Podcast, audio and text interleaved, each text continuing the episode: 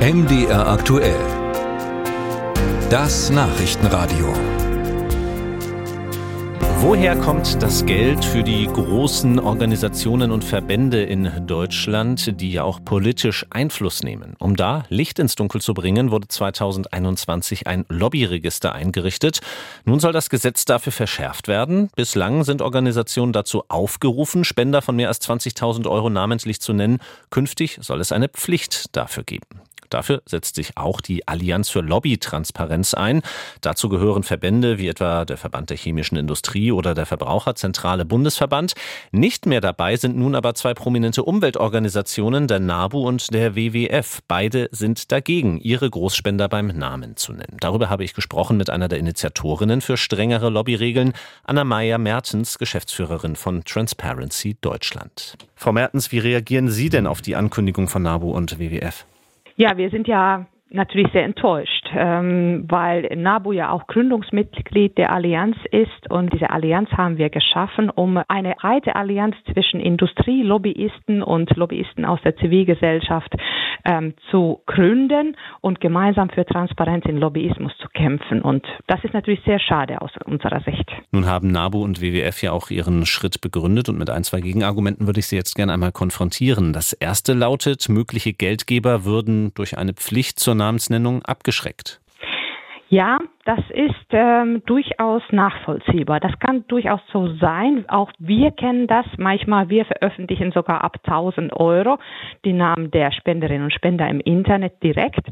Aber äh, für uns ist es wert. Ich habe auch Anrufe gehabt von Spenderinnen und Spendern, die gesagt haben, nein, doch nicht. Ich möchte im Internet nicht vorkommen. Das verstehe ich.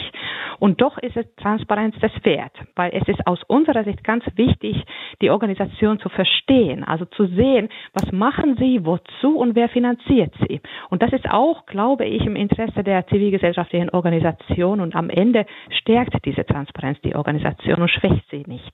Nun haben NABU und WWF ja auch gewissermaßen einen Gegenvorschlag vorgelegt, nämlich dass für Organisationen wie Sie andere Regeln gelten sollen. Das Zitat lautet Regeln, die bei wirtschaftlichen Akteuren ganz richtig sind, also wirtschaftlichen Akteuren wie zum Beispiel der Bund der chemischen Industrie, gefährden bei überwiegend spendenfinanzierten zivilgesellschaftlichen Akteuren die Existenz. Können Sie das verstehen?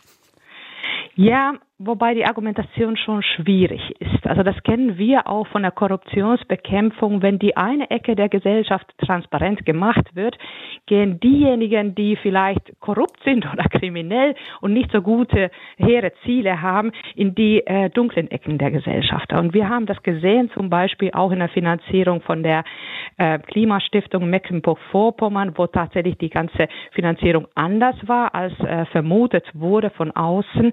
Daher ist es es nicht gut, Pauschalregelungen für die Zivilgesellschaft zu organisieren. Das ist ja, Zivilgesellschaft ist ja eine Organisationsform. Wir sind Vereine oder Stiftungen, gemeinnützige GmbHs. Das ist ja nur erst die Organisationsform und erlaubt uns ziemlich viel Intransparenz. Und dadurch kann es dazu kommen, dass wir instrumentalisiert werden. Und daher, diese Transparenz ist ja eine Art Selbstverteidigung. Wir sollten ja uns verteidigen als Zivilgesellschaft, dass wir nicht von außen gekapert werden. Und ich glaube auch, auch, es bringt ja auch äh, zum Verständnis unserer Arbeit. Wenn wir zeigen können, womit wir mit wie wenigen Mitteln manchmal wir wie viel Gutes bewirken, ähm, führt das zu weiteren Spenden und nicht zu wenigeren Spenden. Was bedeutet dieser Schritt von NABU und WWF denn nun ganz grundsätzlich für das anstehende Vorhaben, eben für dieses Lobbyregistergesetz? Tja, für uns bedeutet das erstmal noch mehr Arbeit. Also offensichtlich müssen wir noch mehr in den Dialog gehen. Wir haben in den letzten zwei Jahren ganz, ganz viel äh, Dialogveranstaltungen auch für die Zivilgesellschaft organisiert, um sie davon zu überzeugen, dass Transparenz sich lohnt. Transparenz, interne und externe Transparenz generiert mehr Vertrauen. Ich hoffe sehr, dass es keine zu großen Pauschalausnahmen geben wird.